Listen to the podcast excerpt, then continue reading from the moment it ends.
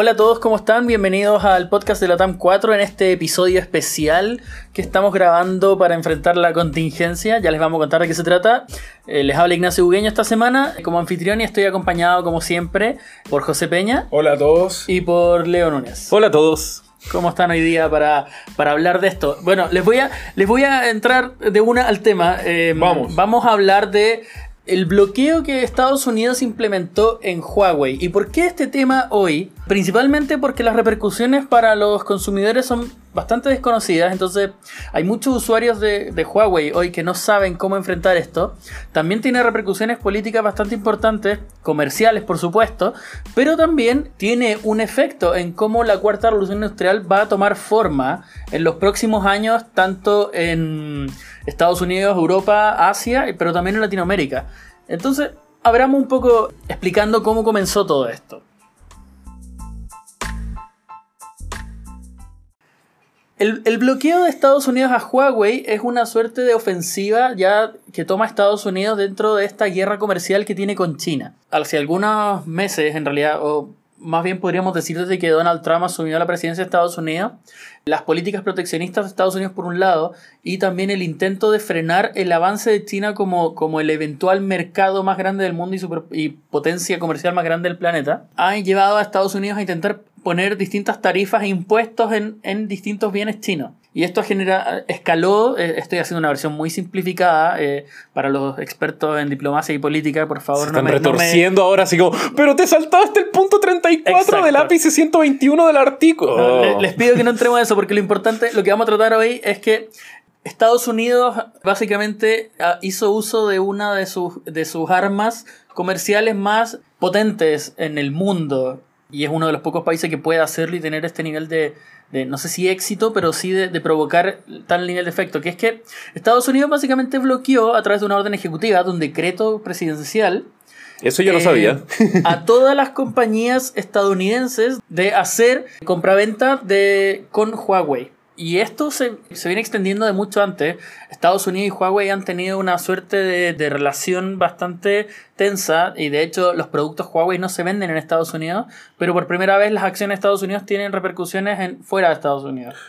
Una pregunta, eh, Nachito, ahí que si me puedes ayudar. Lo que yo sabía, o, solamente sabía esto, no sabía que se había extendido a tal nivel, es que lo que yo sabía de los productos Huawei en Estados Unidos era que toda agencia gubernamental que eh, comprara cualquier tipo de equipamiento de telecomunicaciones, servidores, celulares, lo que fuera, eh, no podían comprar de Huawei por, por eso Ahora se extendió a que también como que en el mismo mercado estadounidense no se compran productos Huawei. Mire, Sí, no, es que básicamente estaba eso, o sea, lo que tocaba de mencionar es un poco la, la, contingencia que es actual, que es entrar en el blacklist de, en la lista negra del, del país. Claro, del país a nivel de, de empresas con las que se puede negociar o ah, hacer actos comerciales. Mira, la, la tensión Estados Unidos-Huawei ha estado escalando ya por varios años, pero lo que nos lleva a hacer este capítulo especial y lo que nos lleva a discutir este tema y que sea tan preocupante para toda la esfera, digamos, comercial en el mundo, es que lo que estamos viendo estas últimas semanas es la, la alternativa nuclear por parte de Estados Unidos en este conflicto. O sea, todo comenzó y, y, para poner en el fondo el contexto, todo comenzó porque Huawei, junto con otros otros fabricantes del mundo, es uno de los pocos productores de antenas de celular. Que, bueno, los mayores en el mundo son nombres conocidos por todos. Son Ericsson, Nokia, Exacto. Qualcomm. Nokia sigue vivo. Nokia sigue vivo justamente como el fabricante de antenas. De antenas. Ah, eh, qué, gran logro. Sí, de ser como los dominantes del mercado de celulares se quedaron ahora. o sea, no quedaron no, mal. Yo también quiero tener una empresa que hace antenas, pero. Es muy, es muy curioso que lo menciones porque de hecho, Huawei, ¿qué tiene de importante? Eh, Huawei es una de las pocas empresas en el mundo que tiene el control vertical de la industria móvil. En el sentido de que fabrica la infraestructura para que funcionen los dispositivos, fabrica los dispositivos, fabrica el cableado de internet, en el fondo tiene capacidad de fabricar toda la infraestructura requerida para que un smartphone opere hoy. Entonces como que Huawei puede hacer internet. Nokia es curioso porque Nokia era una de esas compañías. Ah. Ya no, porque ya no fabrica celulares, pero oh. era una de esas compañías, Ericsson también, era una de las Tenía la capacidad de estar ese nivel de distribución y producción. de controlar el mercado de, de punta a punta. ¿Qué pasa? Estas antenas Huawei las fabrica a un precio mucho menor que Nokia, que Qualcomm, que Intel y que Ericsson, los otros grandes productores del mundo. Estuvieron a punto de instalarse en Estados Unidos por, justamente porque son las más baratas, pero digamos el Estados Unidos implementó su primer bloqueo aquí. Después esto se extendió a dispositivos. En el fondo, la- el gobierno no podía utilizar teléfonos Huawei y finalmente esto se extendió a que Huawei no vendía dispositivos dispositivo en Estados Unidos. Pero lo que pasa ahora es que, y que es la noticia, en el fondo el titular para todo el mundo, es que Google ya no puede venderle licencias de Android a, a Huawei porque esta orden presidencial lo que hace es prohibir completamente el comercio con Huawei. Actividad comercial Actividad de comercial. cualquiera, Del- perdón, o sea, de cualquier empresa norteamericana tener relaciones comerciales con Huawei. Entonces, ¿qué es lo que Entonces pasa? prácticamente cerró todo Estados Unidos, sus empresas, su industria, su economía entera ahí- a Huawei. Y ahí ingresan elementos como no solamente sistemas operativos, entran aplicaciones por terceros, Los microchips. lo- los microchips, también entran las, las láminas, los vidrios, los, los, El Gorilla Glass. los Gorilla Glass. Entonces comienza a este nivel de relaciones que quizá puedes conseguir, Huawei puede conseguir otros proveedores en otro lugar, pero comienza a generarle un alto impacto en su cadena de producción y distribución. Claro, como que desde A esa nivel forma. global, no en Estados Unidos, No a solamente, claro, porque debido a que tiene repercusiones, como tú dices, por ejemplo, Google con Android, me imagino que significa que Google, como conglomerado en general, no puede generar ningún negocio. Entonces no es como, ah, no, entonces hay un vacío legal y una subempresa de Google en otro. No, sino que también eso sella totalmente. Y ahora, bueno, quiero pasar a, a- a- que veamos el tema de, de cómo se, se inicia esta debacle, pero antes de eso les quiero dar un dato importante relativo a lo que, a lo que tú mencionas, porque eh, nos pasa que Huawei es el único productor de teléfonos Android en el mundo que estaba aumentando sus ventas. Wow. Estaba ampliando el mercado. Se estaban en términos, comiendo el mercado. en términos comerciales, este era, en el fondo, era el proxy, el, el vehículo con el cual Google podía llevar Android a nuevos usuarios. Mm. Porque Samsung estaba simplemente renovando a su ya actual clientela. eh, lo mismo con los otros grandes fabricantes. Eh, Apple también. Claro, pero Huawei eh, en gran parte entró desde el segmento de muy bajo presupuesto ¿Ya? a el segmento caro con el P, el último que sacaron era el P30, ¿verdad? Si no Sí, estoy mal. Creo que es ese. Entonces llegó a un nivel de masividad y llegar a todos los no, y eh, niveles. justamente porque son chinos a un precio tremendamente competitivo. O sea, el P30 cuesta un 20% menos que, el, que su competidor Samsung, por ejemplo. Pero, ¿cómo comenzó todo esto? O sea, ¿cuáles fueron las acusaciones de Estados Unidos? ¿Cuál es la postura de China? Leo, tú, tú leíste sobre esto. Sí, mira, yo eh, para preparar para este episodio estuve leyendo no tanto el caso de Huawei, lo cual es como, oh, changos, me quedé afuera de eso, pero estuve más que nada leyendo un poco de que sí, sabía que una de las eh, acusaciones más fuertes que está haciendo Estados Unidos contra Huawei o como contra China en general es por temas de espionaje. Y aquí también quería hacer un poco una distinción entre, o no tanta la distinción, sino que clarificar un poco de cómo funciona el sistema chino de las empresas con el Estado chino y por qué muchas veces hay como se solapan los dos, los dos conceptos un poco entre qué es el Estado y qué es el mundo privado, porque tenemos que clarificar que China todo es del Estado hasta cierto punto. Onda, las compañías 100% privadas dentro de China no existen porque debido a que China es, en teoría, un régimen comunista dominado por un solo partido y por su presidente eterno, que hace poco cambió la constitución para que él se pueda renovar de forma indefinida, hace que toda empresa china sea eh, en mayor o menor parte uno de los accionistas, ergo también parte del directorio, es el mismo Estado. Entonces Huawei no es la excepción en este caso, al igual que muchas otras empresas chinas. ¿Y qué tiene que ver esto? Y por qué también el escándalo está, es complejo, porque tiene muchas partes que se mueven, es que hubo un caso que salió en el 2018, que es como el más fuerte ejemplo, pero que han habido otras acusaciones de institutos gubernamentales chinos o de, eh, perdón, de eh, norteamericanos o empresas norteamericanas que acusaban a China de espionaje. El caso más grande que fue este que lo estuve investigando fue el caso de Supermicro, que era, o Supermicro Componentes, no sé cómo se llama, el cual era una empresa que desarrollaba servidores. Entonces como que vendía para empresas de todo el rubro de, de- de tecnología. Entonces le vendía a Apple, le vendía a Amazon, le vendía a Netflix, le vendía a todos los servidores. A todos. Todos. Creo que prácticamente ellos dominan el 75% de todo el mercado de placas madres y esas placas madres van desde computadores eh, de uso personal hasta hasta servidores. Wow. Sí. Y el tema fue que se descubrió que en algunos de los servidores de Supermicro habían chips, microchips en realidad, que no superaban el tamaño de un grano de arroz o algunos eran tan pequeños que no superaban el tamaño de la punta de un lápiz afilado, que estaban dentro de la arquitectura de las placas madres, pero que no estaban dentro del diseño original de la placa madre. Entonces era como que si agarrabas como la arquitectura de, de este, de, de los servidores, decía, ok, aquí están todos los componentes. Y de la nada alguien lo abría, comenzaba a revisar y había como un granito chiquito así como blanco de plástico. Y descubrieron que ese chip entregaba como un acceso directo a otra persona que pues, con un código pudiera acceder a las informaciones que estaban dentro de eso. Ya, y eso es lo que pasa hoy con, con, o sea, lo que pasó con la acusación original de Estados Unidos a Huawei. Estas antenas 5G finalmente lo que hacen es habilitar la, la red en el país entero y lo que la acusación de Estados Unidos es que estas antenas iban a permitir un acceso por puerta trasera en el fondo, por, a través del- de, de su misma insta- instalación de ingeniería, eh, para que el gobierno chino pudiera espiar comunicaciones en Estados Unidos. Exacto. Claro, igual hay un tema interesante, todavía no se ha podido entregar pruebas reales de si es si es cierto eso o no. Pero claro, onda, si estás... Aunque es un, un poco la postura también del el CEO del De Huawei. de- de de Huawei. Huawei. Mm. Pero al mismo tiempo un poco así como haciendo como de, de ambos lados, ya que estamos hablando como de China y como no, aún no tenemos pruebas, desde el otro lado también ya está este caso de Supermicro que no es necesariamente Huawei, pero ya es una empresa china. Ah, no, espera, no es una empresa china, es una empresa norteamericana la cual tenía operaciones de manufactura en China.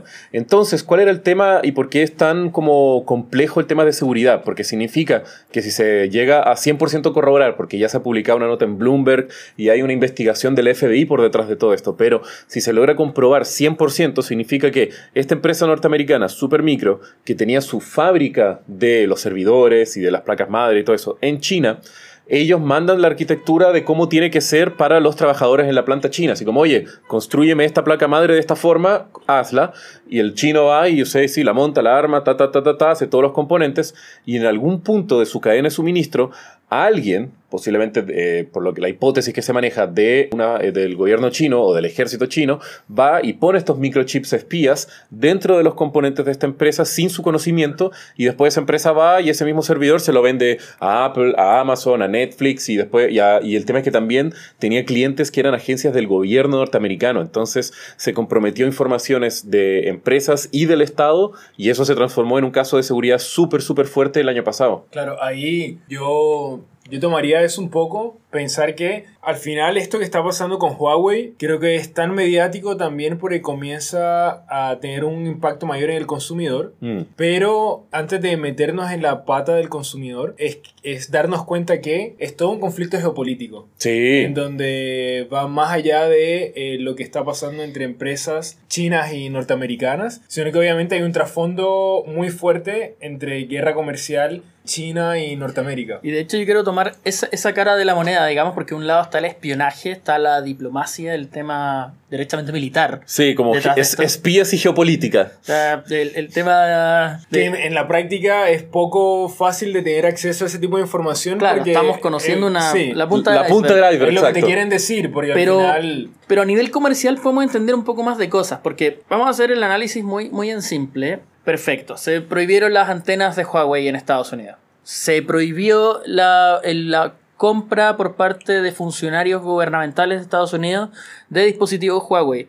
Y finalmente, bueno, la desconfianza en el país llevó a tal que Huawei decidió agarrar sus maletas, irse a, otro- a otros países y no tener operaciones comerciales en Estados Unidos. Perfecto. Finalmente, el bloqueo se aplicó en forma tácita. Pero ¿qué es lo que pasa aquí? El bloqueo va para, para el otro lado. La prohibición que establece el gobierno ahora lo que hace es prohibir a empresas estadounidenses venderle a Huawei. Que eso en teoría no tiene impacto en Estados Unidos. Porque Huawei, que no tiene operaciones en Estados Unidos hoy, compraba componentes en Estados Unidos para después ocuparlos en Europa, Latinoamérica, Asia, África.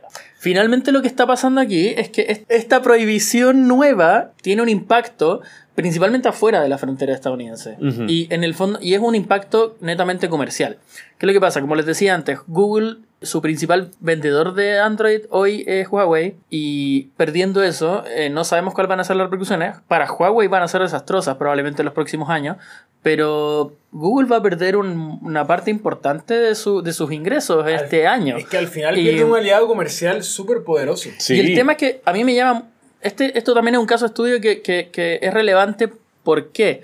Porque está instalada la mitología de que Silicon Valley casi que gobierna Estados Unidos de- desde ahí, Mm. que el poder comercial de Amazon, Apple, Google, Facebook, Microsoft es tan grande que, que en el fondo casi que el gobierno tiene que adecuarse a ellos, que el Congreso tiene que adecuarse a ellos y hoy día estamos viendo cómo el gobierno, con la firma de su presidente, doblegó a una compañía estadounidense que tenía una de sus principales fuentes de ingresos en una empresa china. Entonces, también llama la atención porque nos demuestra que por mucho que nosotros queramos creer que la industria tecnológica estadounidense tiene una influencia tremenda y que la tiene, o sea, Totalmente. cosa de ver Facebook, Sí. pero también es una, una influencia que está que tiene restricciones y que depende también del poder político y de la, de la, del, del rayado de cancha y de las reglas que establece el propio gobierno. Claro, Es que como... al- No, dale, No, tú, es José. que al final ahí el punto es una línea muy delgada porque eh, todo está íntimamente interconectado. Porque Exacto. al final, o sea, todo el boom tecnológico, slash En- Silicon Valley claro, Estados claro. Unidos, tiene una, un aliado totalmente fuerte que es China a nivel de producción. Digamos que sin Shenzhen y toda la estructura de fabricación de hardware, no podríamos tener acceso a nada de los eh, dispositivos tecnológicos que tenemos actualmente. Dispositivos tecnológicos que, si bien son de marcas norteamericanas, al final la producción es totalmente china. Entonces ahí nos ponemos a replantear de esto en qué va a terminar. Porque esto es una acción política que va, impacta directamente la economía de una empresa como tal, pero obviamente es una empresa afectada que, como decía Leo, tiene conexiones también o intereses políticos y relaciones eh, gubernamentales, donde China también va a tener que definir cómo ataco. O cómo ataco o también cómo me protejo. Ni siquiera es un tema de protegerte porque al final es como, es tan como no sabré ni cuál es la respuesta porque todo está interconectado. Es como la economía de China en este momento depende de la cantidad de productos que le fabrique a Estados Unidos. Pero si China deja de producir, tanto se jode económicamente a nivel interno, pero también destruye económicamente la capacidad de las empresas norteamericanas poder producir y vender eh, sus productos. Claro, y lo que quería sumar a eso es que, eh, curiosamente, como tú dijiste, gran parte de como Silicon Valley y toda la industria tecnológica eh, depende de la manufactura barata y accesible china. Y el tema es que, curiosamente, eso fue una decisión que tomó gran parte de la industria ah, de eh, todo eso en, en, los, en las últimas décadas, cuando vieron las ventajas de tercerizar la manufactura y la producción, que, por ejemplo, eh, Apple recién en los años 90 comenzó a producir en China. Antes de eso, todos sus componentes más esenciales eran hechos en una planta y una fábrica que tenían ellos en California, pero después hicieron análisis de costos y todo eso y se dieron cuenta que mandar afuera a China era algo que les valía la pena estar haciendo y ahí después siguieron todo el resto de la industria que ya estaban mandando hacia afuera la manufactura de sus procesos. Entonces ahí también podríamos ver lo que tú decías, ahora posiblemente se jode eh, China y un poco otros lugares por estas repercusiones, pero podría haber el escenario en donde la manufactura vuelva a Estados Unidos, o sea, sería muy utópico, pero es como lo que Trump desea como Mira, con que- es que la- fervor la- la proteccionista. es que va a ser muy difícil. Déjame- Totalmente. eso, Tener la capacidad, sí va a poder hacerse, pero tener la capacidad de reemplazar y ejecutarlo rápidamente al nivel que se mueven las economías global, la economía global en este momento es totalmente, o sea, los quarters por lo menos vas a tener dos, tres o se- un semestre o un año completo de pérdidas a nivel económico. No, Sin y duda. ahora, esto, bueno, voy a seguir los caminos de, de ambos. Primero, lo que planteaba José nos lleva a reflexionar. ¿Qué pasa para adelante? O sea, esto como dijiste tú bien, es una acción política y las acciones políticas normalmente tienen retribución, tienen consecuencias. Y esta acción política perfectamente podría verse de vuelta por, perfecto, entonces Foxconn no puede producir para Apple, que es el mayor productor de iPhone en el mundo. Sí. En Foxconn, digamos, Apple tiene varios fabricantes y Foxconn es el que más produce. Eh, por ejemplo, sin ir más lejos, que lo que decías tú, Leo, que ¿qué pasa si es que, si es que la manufactura vuelve a Estados Unidos? No es tan fácil. No, para porque nada. China, China tiene eh, la reserva mundial más grande de, de tierra rara, de rare earth, en el fondo que, Sí, metales que de es tierra este, rara, que es este mineral que, que está en todos los dispositivos. de cualquier cosa más compleja que una plancha requiere eso para funcionar hoy. Y la reserva más grande está en China. Hoy día el 95% del mercado sale de ahí. También el mismo litio está también. China es, es de donde, al menos hoy, eh, si bien en Latinoamérica, sobre todo en Chile, hay, hay reservas y en Bolivia también hay reservas importantes de litio. Hoy el- la mayor cantidad de litio se extrae en China. En el fondo, China tiene la, por qué también fue un mercado tan atractivo, además de que, de que tercerizar era muy barato, era que estaba todo ahí. Finalmente en un solo país tienes acceso a todos los minerales y todos los ingredientes, si se quiere decir así, eh, necesarios para poder producir tecnología y al mismo tiempo tiene la mano de obra que tampoco pueden igualar fácilmente en otros países Y del mundo. Y ahí es súper importante que es producir, producir rápido y producir en alto volumen, que era un poco también el mensaje que, que, que día estábamos comentando sobre aquí hay un desafío enorme entre dos potencias que es Estados Unidos con una capacidad de inversión y desarrollo tecnológico y de exploración de nuevas tecnologías versus una China con una capacidad De adopción muy rápida. de adopción muy rápido, pero en verdad poco con- comparable en relación al nivel de producir y de producir rápido. Entonces, yo solamente quiero llevarnos a la reflexión de, veamos lo que ha pasado con Huawei y Xiaomi, que quizás es un player que eh, no es tan conocido como Huawei, pero lo que voy es que son dos empresas chinas, donde además tienes una empresa como Samsung, coreana o surcoreana, y Apple. No es como que haya muchas empresas de la otra Corea. Claro. Eh, pero a lo que voy con este punto es que si analizamos estos cuatro actores, vemos que dos son de China y que en esta última década, tanto Xiaomi como Huawei han tenido una capacidad de adopción en todos los otros países eh, y regiones que tú te pones a pensar, ok, ¿qué va a pasar? Realmente si China se pone las pilas, crea sus propios proveedores, crea sus propios software, le da lo mismo lo que haga Google, obviamente va a demorar, pero ¿quién tiene más la de perder?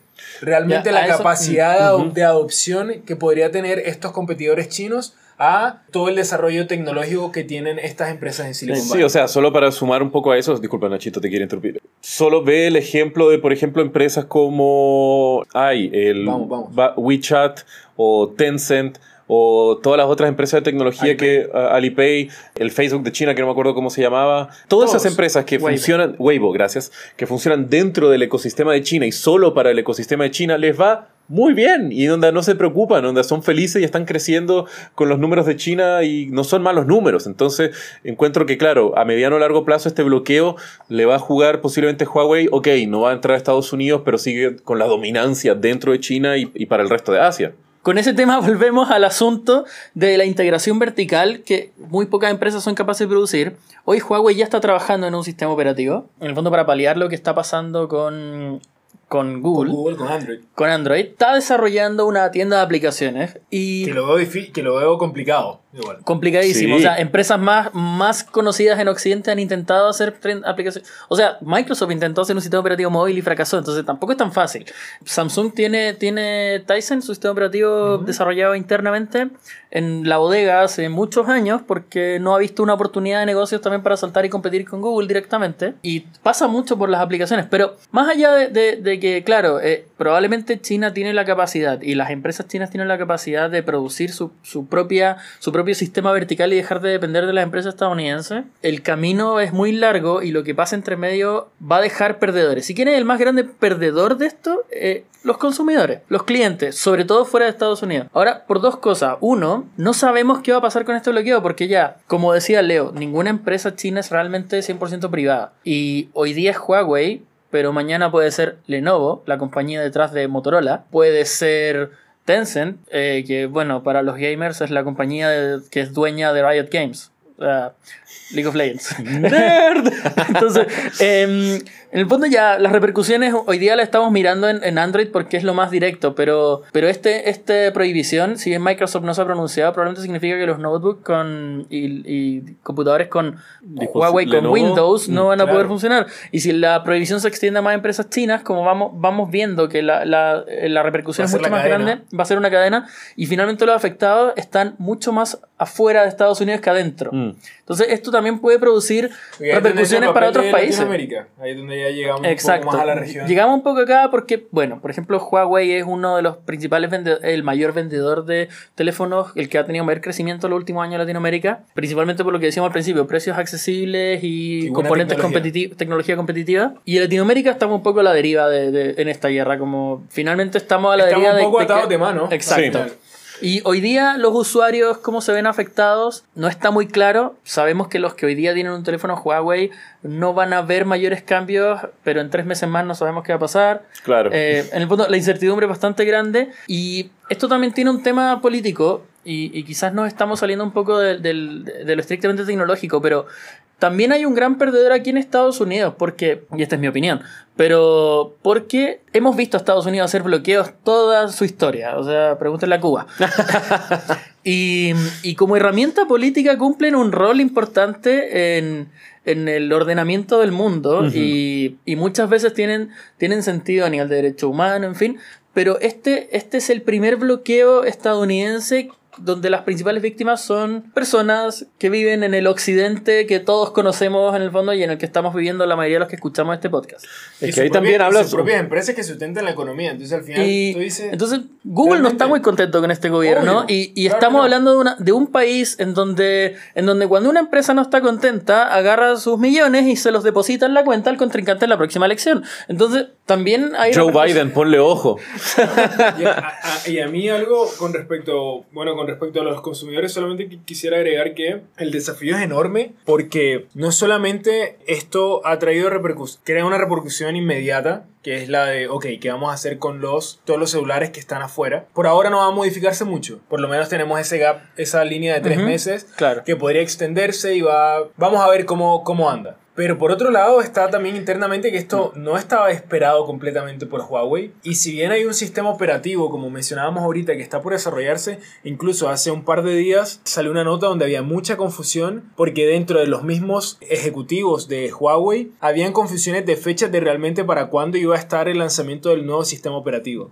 Y ojo que el nuevo sistema operativo no sería solamente el lanzamiento del sistema operativo, hay que testarlo, probarlo, pero al lado del sistema operativo va a estar la creación de la tienda, donde la gente va a poder descargar aplicaciones, pero necesitas que las aplicaciones o las empresas sean compatibles tengan la capacidad de desarrollar y producir. Entonces, si bien el escenario realmente está bien lento, está bien confuso y ahí hay una pérdida para el consumidor enorme. No, y también hay que pensar en la pérdida para Huawei, porque cuántas personas al ver todo este caos no pensaron, uy, tengo un smartphone Huawei, lo voy a vender en cuanto antes y me compro lo que venga. El próximo Black Friday, botadísimos. Lo... Claro, sí. ahí, ahí lo importante con Latinoamérica es que si tú ves en la media, muchos no saben lo que realmente está pasando con Huawei. Sí, no, y comentando que no solamente van a ser los consumidores los que se ven afectados por esto, ya hay también eh, eh, países enteros que están en, una encrucijada. Por ejemplo, les quería dar eh, el caso de Alemania, que hace poco comenzaron a ver los temas de la potencial licitación del sistema de red 5G para todo el país. Y adivina quién fue uno de los postores o una de las empresas más interesadas en ser el proveedor para Alemania, Huawei.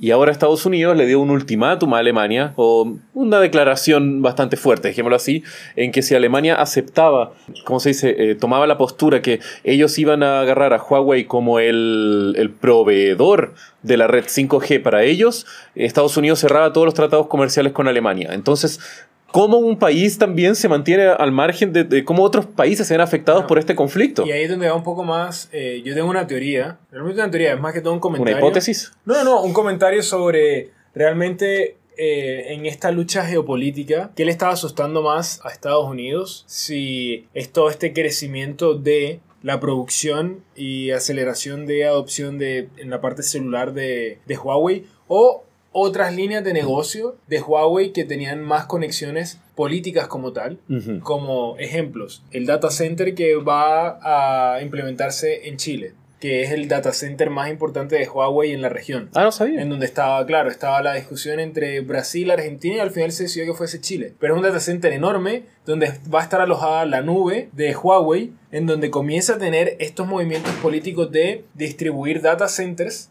en diferentes partes de la región. De la región no, a, nivel global. Entonces ahí es donde yo desde esa mirada veo no solamente es lo que vemos del consumidor de la, de la parte de infraestructura celular y el negocio de teléfonos móviles, sino todo lo que implica los nuevos, los otros modelos de negocio a nivel tecnológico como servidores y nuevas tecnologías. No, y claro, bueno, ya, ya un poco para redondear, porque, claro, finalmente las ramificaciones son muy extensas eh, pero la reflexión que nos deja justamente eso un poco es que esta política de protección que, que, está empujando Estados Unidos hoy y que no sabemos qué futuro va a tener dependiendo en el fondo cuál es el gobierno que vaya a existir en los próximos años y, y cómo vaya, qué vaya a pasar con este con este bloqueo, porque puede terminar siendo un bluff del gobierno estadounidense, no lo sabemos, no, es- no sería la primera vez. Sí. Em, o puede ser la próxima Guerra Fría.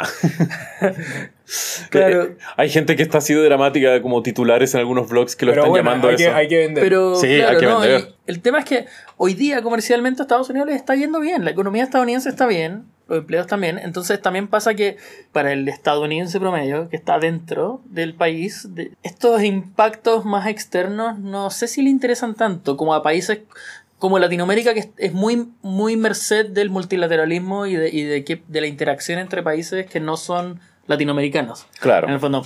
Y nosotros estamos muy frágiles en ese sentido y, y lo, esta debacle de Huawei es un poco un recordatorio de, de cómo Latinoamérica depende finalmente mucho de, de otro- otras regiones y de otros países y de otras empresas. Y también es un llamado de atención porque necesitamos tener, eh, y, y perdonen el inglés, pero necesitamos tener un poco de leverage. Eh, apalancamiento. De- Apalancamiento. Correcto. Para poder entrar a estas discusiones con un poco un- la capacidad de poner la mano sobre la mesa y decir, hey, aquí hay una región que tenemos que proteger, porque hoy son teléfonos móviles, y, pero Y mañana va a ser espionaje y todo lo que ya estábamos hablando. En este, en este término, en este tema en relación a, a celulares, lo más triste eh, a nivel de la reflexión y que estamos un poco atados de manos como región y ver cuáles pueden ser las, las potenciales soluciones es que precisamente hemos hablado en varios episodios sobre la capacidad de Latinoamérica en tener celulares y tener smartphones Mm. tener celulares inteligentes. Y la mayoría de esos celulares inteligentes son chinos. Huawei, Xiaomi y Samsung, que es coreano. Motorola, Entonces, es, Motor- chi- claro. Motorola es chino. eh, Ento- hoy entonces- es chino. Entonces, en ese sentido, es donde tú dices, wow, ¿qué vamos a hacer? Porque realmente algo que es beneficioso, donde cada vez la población tiene acceso a celulares inteligentes, a smartphones, ahora tenemos un bloqueo que puede impactar el uso de esos celulares y el uso de esa clase, de esa masividad de población que está utilizando estas nuevas tecnologías. ¿no? Y estamos, además, a muy poco tiempo de que, bueno, al menos en los países eh, más desarrollados en términos de infraestructura móvil, en Latinoamérica, estamos muy cerca de que, de que comience esa misma licitación que está pasando en el resto del mundo. La licitación de quién nos va a instalar las antenas 5G, quién va a operar la red 5G y quién le va a vender a las compañías 5G y Huawei claramente va a ser un oferente. Hace una... Pero ya lo está haciendo, o sea, aquí en Chile está on Hace, fire. hace muy poco haciendo- tiempo atrás el presidente chileno fue a China, China. a decirle a China, eh, Chile es el hub comercial donde pueden llegar ustedes y hacer negocios. Y eso habla en el fondo de, también de la política de apertura comercial que ha tenido Chile durante estos años y que es la que, la que ha impulsado todo el desarrollo que hay hasta hoy. Pero también en el fondo nos habla de esa, de esa interdependencia y realmente hay mucha incertidumbre en el fondo de, de cómo va a operar esa interdependencia hacia el futuro si es que Estados Unidos sigue empujando esta política proteccionista y también de qué va a pasar frente a todas estas acusaciones de espionaje y de, y de temas más, más, más serios en el fondo, en el sentido de, de que pueden llevar a, a consecuencias que van más allá de lo económico. No, y también cómo va a quedar el escenario si es que se demuestra efectivamente que se dieron estos casos, cómo la comunidad internacional va a reaccionar ante eso, así como qué pasa si se corrobora y se comprueba, oye, China en realidad tiene una red de espionaje global a través de sus dispositivos electrónicos. Mundo, ¿qué dices? ¿no? Y de hecho para, bueno, para el esto- mundo, para el mundo ha sido muy difícil también cómo tratar China eh, por su sistema de gobierno. Ha sido un tema que siempre ha complicado a, a- a la, a la clase política en todos los países de Occidente. Sí, es como no respetan los derechos humanos. Y bueno, aquí yo me voy un poco más a... Muy raro que nu- nunca pensé que lo iba a, a ver en este momento. Bueno, yo estudié Relaciones Internacionales y hay una de las teorías de Kyohei Inai que habla de interdependencia compleja y las relaciones internacionales. Y básicamente esto es un escenario totalmente donde lo puedes ver por la lupa de interdependencia compleja. Como todas las, las diferentes áreas e interacciones de los países al final están internamente conectadas de una forma compleja en que te da resultados incluso inesperados.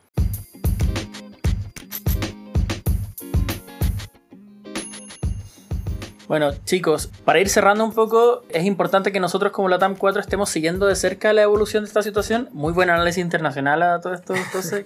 Gracias por compartir tu experiencia. Hace 10 años. Pero en el fondo, co- como la TAM 4 nos pareció importante hacer este episodio especial porque tenemos que seguir este tema de cerca, vamos a seguir encima de esto, vamos a ver cómo evoluciona, sobre todo relativo a lo que, a lo que sea cómo esta situación va a impactar a Latinoamérica. Y los llamo también como usuarios a estar muy conscientes a la hora de, de decidir, a la hora de usar sus dispositivos, de poner mucha atención a cómo va la discusión y de cómo les va a afectar a ustedes finalmente y cómo nos va a afectar a todos nosotros como usuarios de dispositivos de distintas marcas y cómo también para que un poco vayan viendo cómo se compone esta cuarta revolución industrial y, y, y cómo también depende de, de, factores que no siempre están de control de, del mismo gobierno al que uno depende o de la misma región en la que uno está. Así que bueno, con eso nos despedimos chicos, muchas gracias por escucharnos en este episodio y nos encontramos en la próxima. Chao. Chau, chau. Chao.